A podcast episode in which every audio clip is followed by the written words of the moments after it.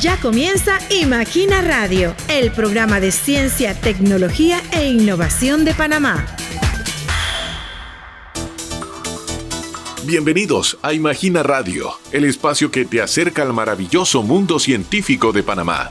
Medio millón de migrantes cruzaron la selva de Darién hasta agosto de este año, según datos de la organización Médicos Sin Fronteras. Hoy les tenemos detalles de un estudio que analiza científicamente el fenómeno migratorio, pero desde una perspectiva diferente, abordando las consecuencias que causa el movimiento masivo de personas en la región transfronteriza entre Panamá y Colombia. Estará con nosotros Noris Martínez, investigadora de la Universidad Tecnológica de Panamá y líder de este proyecto que busca determinar el impacto social, económico, ambiental y político de la actividad migratoria en las comunidades del Darién.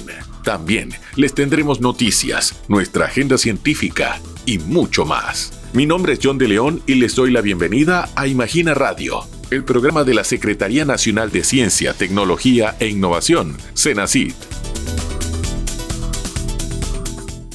Escucha Imagina Radio y entérate de las actividades y eventos relacionados al quehacer científico.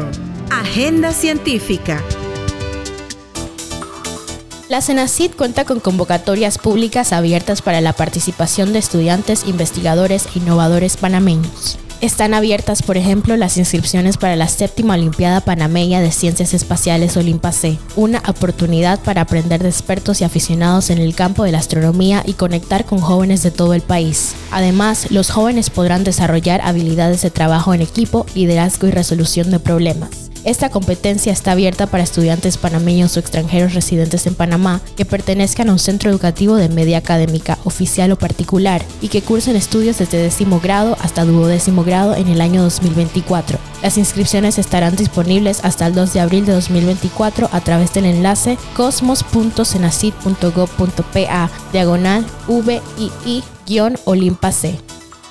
Otra convocatoria disponible es la Maestría en Ciencias Químicas con énfasis en inocuidad alimentaria 2023, dirigida a personas de nacionalidad panameña con título universitario a nivel de licenciatura, con conocimientos básicos en el ámbito de las ciencias químicas interesadas en realizar estudios de maestría en la Universidad Autónoma de Chiriquí. El plazo de entrega de documentos es el 22 de febrero de 2024.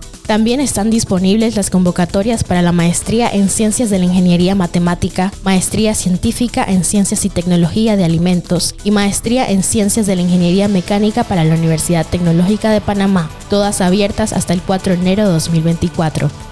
En el ámbito de la innovación, la CENACID y la Cámara de Comercio, Industrias y Agricultura de Panamá mantienen abiertas las postulaciones para la 17 versión del Premio Nacional a la Innovación Empresarial 2023, dirigida a empresas establecidas en Panamá que han creado productos o servicios innovadores. Las empresas interesadas en presentar sus propuestas innovadoras tienen hasta el 22 de enero de 2024. Los requisitos del concurso están disponibles en www.panacámara.com y en www.cenacid.com .go.pa diagonal premio. Recuerde seguir nuestras redes sociales para enterarse de los anuncios de esta y futuras convocatorias. Y si quiere conocer los detalles y requisitos para participar en nuestras convocatorias, solo debe ingresar a www.cenacid.gov.pa, menú convocatorias, opción becas internacionales, fondos para la innovación y emprendimiento o en fondos para la investigación científica. Es todo en la agenda científica. Estuvo con ustedes Sofía Toral. Conoce a los protagonistas de la ciencia panameña en Imagina Radio de la Cenacit. Entrevista. En Imagina Radio vamos a repasar diferentes temas desde la perspectiva de la investigación, la innovación y por supuesto eh, tenemos la oportunidad, como siempre, de hablar en primera persona con quienes encabezan esas investigaciones. Está con nosotros Noris Martínez, quien es líder técnica y científica de un proyecto que vamos a revisar ahora y también investigadora de la Universidad Tecnológica de Panamá. Hablo del proyecto de impacto social, económico, ambiental y político para las comunidades de la República de Panamá por la migración pasajera extrarregional que entra por el tapón del Darién. Licenciada, ¿cómo está? Le quiero agradecer la, la visita y la conversación en Imagina Radio. Buenos días, muchas gracias por la invitación. Un placer eh, hablarles de este proyecto. Este proyecto nace eh, de, una, eh, de la Universidad Tecnológica de Panamá, específicamente del Centro de Investigación e Innovación en Eléctrica, Mecánica y de la Industria. Un grupo de investigadores nos planteamos la hipótesis de si el aumento de la migración eh, en el área del Darién estaba siendo beneficioso o eh, de alguna manera eh, estaba impactando negativamente a las comunidades que sirven de receptora para esta migración. Este grupo de investigación está integrado por un equipo multidisciplinario donde tenemos sociólogos y diferentes especialistas. Eh, puedo mencionar a Danilo Toro, Yeslin Sarmiento, Nubia Martés, eh, Cidia Moreno, Luis Mogollón y mi persona que les habla. Eh, nosotros, a raíz, como ustedes ven en las noticias, ha aumentado el flujo migratorio con los datos de el Servicio Nacional de Migración plantean que para el 2022 entraron alrededor de 250 mil personas por esta área y en lo que va de 2023 eh, van arriba de 450 mil. Solamente estos datos son hasta octubre de 2023 lo que quiere decir que eh, a finalizar este año va a pasar más de medio millón. Y tenemos poblaciones indígenas, específicamente de la comarca en eh, que están siendo impactadas por esta migración, poblaciones que en una comunidad puedes encontrar 350 personas, eh, llegan al día de 1.000 a 2.000 personas.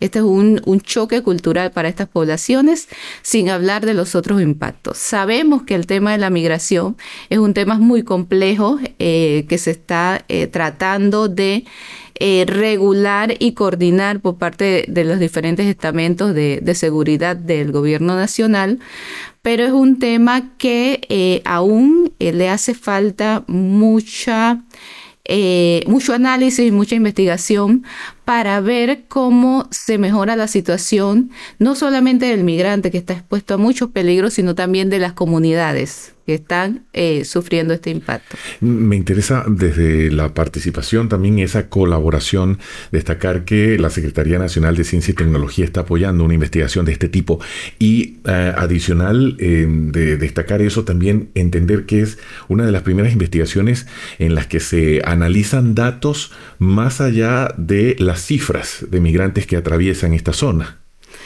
así es, nosotros de, eh, al plantearnos esta hipótesis, eh, vimos, hicimos esa revisión bibliográfica eh, sobre qué investigaciones se, habían hecho enfocadas en este tema y no hemos encontrado investigaciones. Es la primera y le planteamos entonces a la CENACIT que nos financiara, financiara este, este proyecto y se ganó la convocatoria de IMASDEM en el 2022 y comenzamos esta investigación.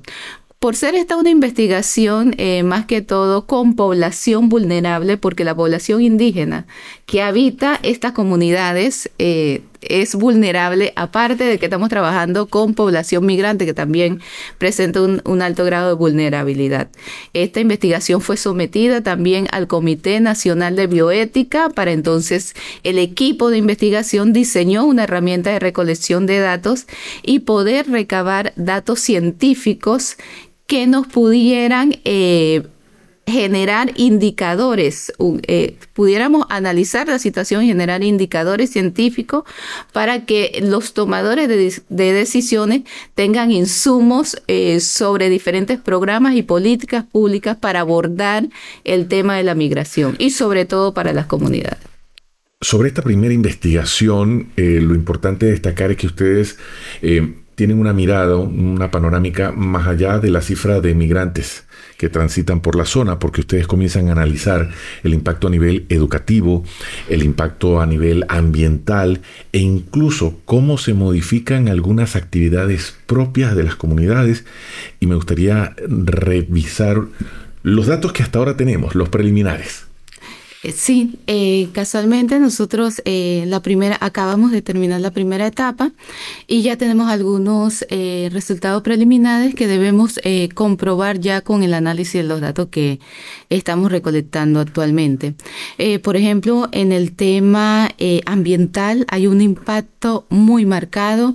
la cantidad de desechos sólidos que se pueden observar en los ríos eh, como el Chucunaque, el río Tuquesa, son eh, muy, muy alarmante. En la misma comunidad se observa mucho desechos sólidos y no solamente desechos sólidos, también eh, casualmente la semana, esta semana acabamos de llegar de Bajo Chiquito y también pudimos notar muchos, muchos desechos humanos, por ejemplo, en el tema de excretas humanas, porque no cuentan estas comunidades con baños públicos donde los migrantes puedan eh, hacer sus necesidades. Entonces, este, esta es una problemática que el Ministerio de Salud debe prestarle atención porque se puede convertir en una crisis sanitaria a corto plazo. Eh, nosotros como investigadores que estamos en campo estamos viendo esto de una manera muy alarmante. Otro de, los resultados preliminares que hemos podido eh, evidenciar son el tema del alto riesgo de seguridad humana, tanto para el migrante como para la misma población por eh, el tema de enfermedades, el tema de salud. Eh, y también el tema de que ya esta población por las ganancias están teniendo un beneficio económico, eso no se le puede negar. Pero este beneficio económico eh, tiene eh, impactos negativos. Por ejemplo, mucha se está viendo deserción escolar de niños y jóvenes, porque ya estos niños y jóvenes no les interesa ir a la escuela, quieren ayudar a sus padres a ofrecerles servicios y productos a los migrantes. Llámese en el transporte, eh, para traslado de una comunidad a otra, o también el tema de venta de diferentes productos que se ofrecen en la comunidad. Eh, ya no se ve eh, productos agrícolas ni siquiera para la subsistencia. Ya ellos han dejado de lado su producción agrícola, tanto para comercializar como para la subsistencia, porque están teniendo ganancias económicas con, con los productos a los migrantes. Entonces también se ve eh, este choque cultural que está causando eh, la migración, porque tenemos que en comunidades de 300 a 350 personas le llegan al día de 1.500 a 2.000 migrantes. Este es un impacto cultural muy, muy marcado, eh, donde a corto y, y, mediano plazo vamos a ver cambio de cultura y de tradiciones en estas comunidades indígenas. Entonces, eh, con este proyecto eh, buscamos tener esos datos científicos, eh, como vuelvo y le repito, para que los tomadores de decisiones puedan ya, con datos concretos, programar políticas públicas enfocadas a mitigar de alguna forma los impactos que se está teniendo en estas comunidades. Entiendo también que en ese llamado a instituciones eh, que, deberían o, están involucrándose. Ustedes mencionan, la migración también trae consigo el desplazamiento de, padecimientos, de enfermedades que no son propias de la región o de nuestras comunidades. El Instituto Gorgas nos decía, eh, está presente precisamente muy atento a ese factor tan sensible. Sí, casualmente eh, ya a raíz de que se está viendo, viendo algunas alertas de salud, eh, tanto el Ministerio de Salud como el Instituto Gorgas han iniciado investigaciones en esa área para ver todas las distintas enfermedades emergentes que están naciendo y que están teniendo este recorrido a la par con los migrantes y también diferentes patógenos que ya eh, eh, han identificado estos especialistas del área de salud que han sido, eh, que se han encontrado en, en, estas comunidades panameñas y que han venido haciendo este recorrido con la migración. Quiero preguntarle dos cosas. Primero, ¿cuándo se espera tener em, o, desarrollar esta segunda etapa de la investigación que es tan importante por, por los datos cuantitativos y cualitativos que han estado recopilando? Y segundo, em, desde la mirada de la colaboración, esta es una situación que involucra a países como Colombia y Panamá en conjunto. ¿Ustedes han tenido eh, participación también de, del lado colombiano de quienes realizan y dan seguimiento a investigaciones similares?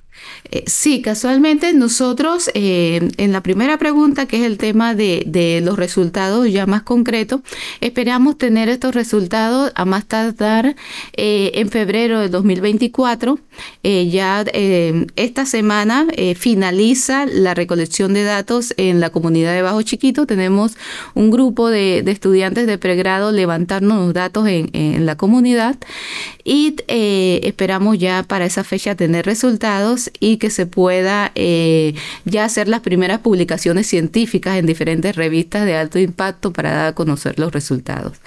En cuanto a la colaboración, a raíz de esta investigación se dio la oportunidad a través eh, de la CENCIT, el Centro de, Estudios Multidisciplinarios, que es quien nos administra los proyectos de investigación en la Universidad Tecnológica, eh, los proyectos financiados por la CENACIT, donde presentamos eh, esta temática en la cumbre de Naciones Unidas, la cumbre científica de Naciones Unidas, que se dio del 12, del 12 al 27 de agosto de este año en Nueva York, donde participan diferentes actores de la comunidad científica de diferentes continentes, África, América, Asia.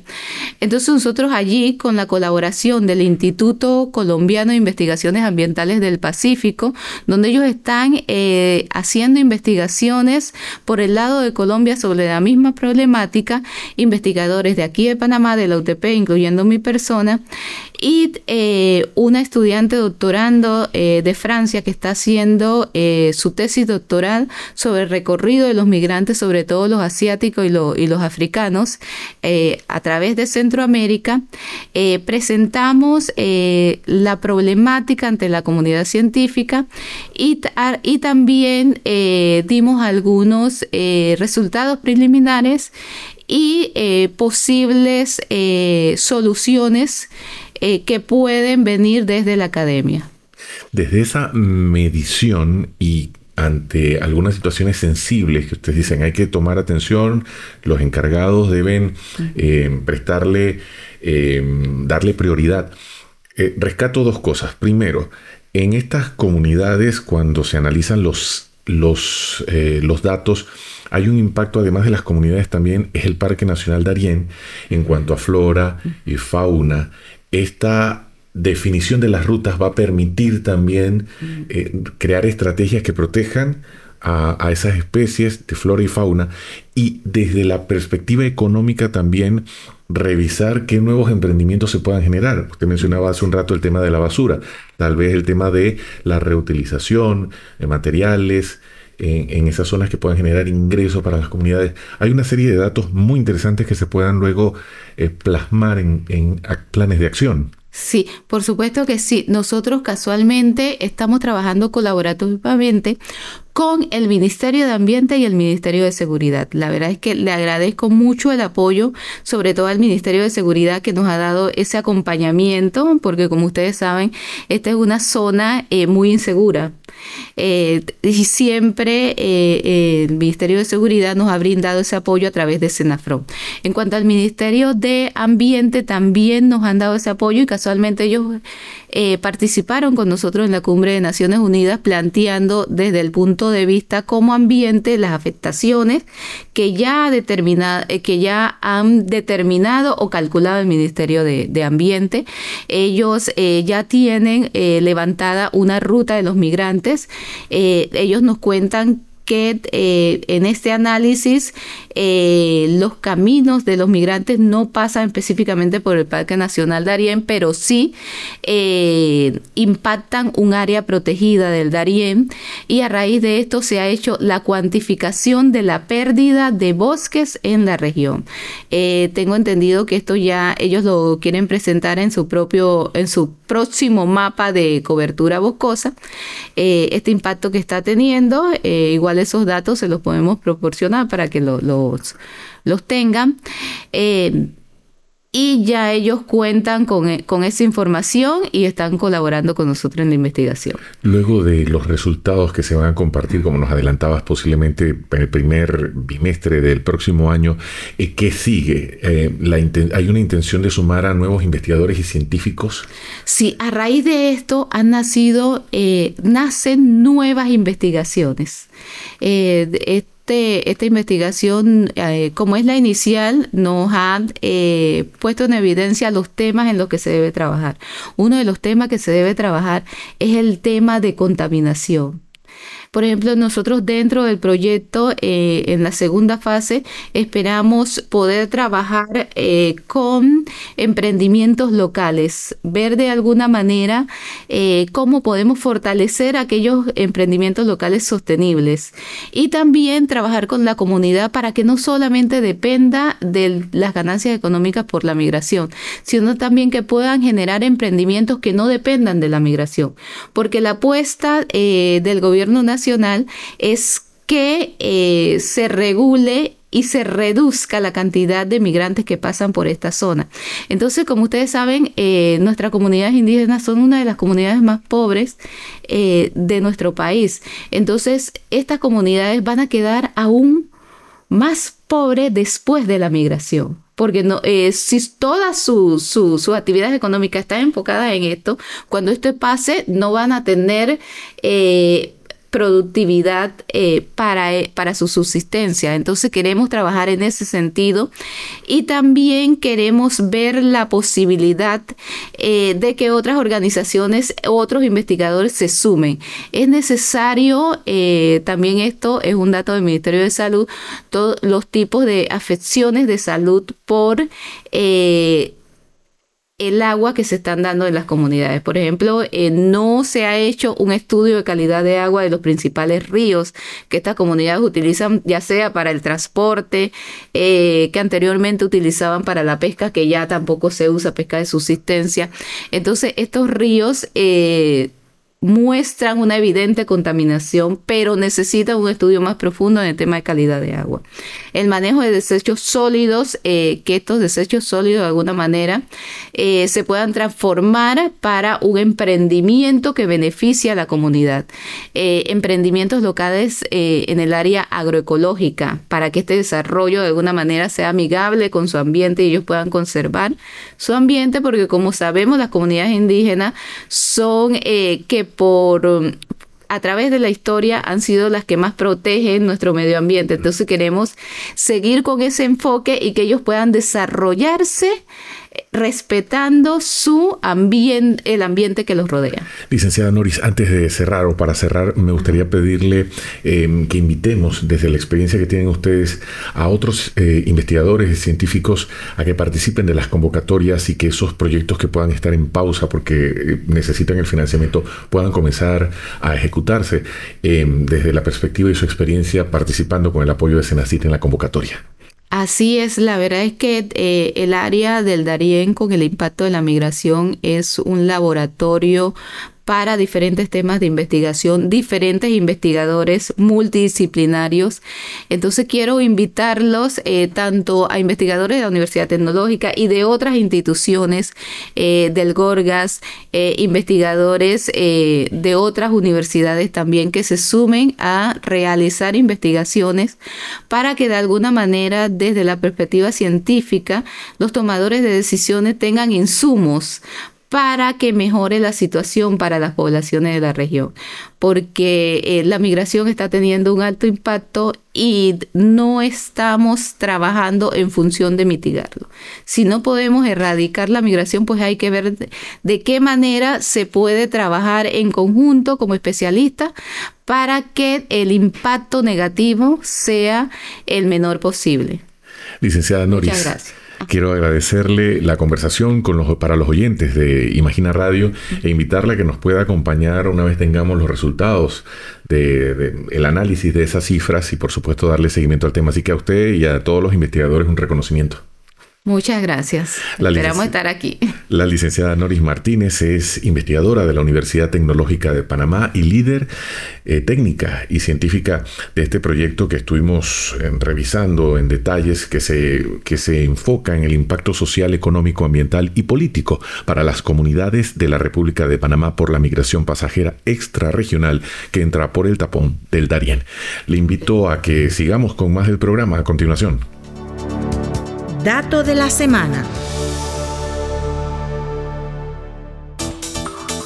¿Sabías que por primera vez en la historia los científicos han encontrado la manera de visualizar y grabar pensamientos usando inteligencia artificial? Kei Majima, investigador principal de este proyecto desarrollado en el Instituto Nacional de Ciencia y Tecnología Cuántica de Japón, dice que este logro permite mirar dentro de la cabeza de una persona por primera vez, abriendo una ventana directa a nuestras memorias, sueños y fantasías. Aunque la tecnología de este proyecto aún es rudimentaria y de momento solo consigue una fidelidad del 75%, hay pocas dudas de que llegará a tener múltiples aplicaciones revolucionarias a nivel creativo y lúdico. Para concretar este proyecto, el equipo de investigación empleó métodos que han usado en otros experimentos similares en el pasado, grabando la actividad cerebral de las personas mientras veían un conjunto de 1200 imágenes, usando resonancia magnética funcional. Estos datos fueron procesados con inteligencia artificial, reconstruyendo las imágenes conocidas con gran fiabilidad y comparando el resultado con los originales. Los científicos esperan que esta investigación impulse una mayor comprensión de la mente humana y ayude a entender mejor fenómenos como los sueños, el estado mental o las alucinaciones.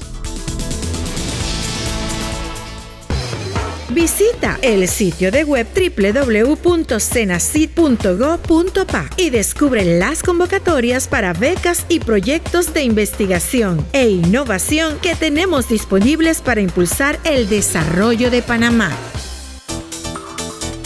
Para mantenernos en contacto, queremos recordarles que estamos en plataformas y redes sociales. Por eso nos puede encontrar de manera directa a través de la red social X como arroba Senacit. De igual manera en Instagram, arroba Senacit. En Facebook nos encuentra como Senacit Panamá y en YouTube como Imagina TV. Allí encuentra información sobre las convocatorias para becas, fondos de ciencia e innovación, entre otras informaciones. Y a pocos días de despedir este año 2023, queremos agradecerles su sintonía, invitándoles a seguir cada jueves repasando la actualidad del ámbito científico, tecnológico y de innovación en Panamá. Un gran abrazo de parte de todo el equipo de Senacit, deseándoles lo mejor en este nuevo año que se aproxima. Les invitamos a sintonizarnos el próximo jueves con más de Imagina Radio. Les acompañó De León. Gracias por haber sintonizado un nuevo episodio de Imagina Radio. Hasta la próxima.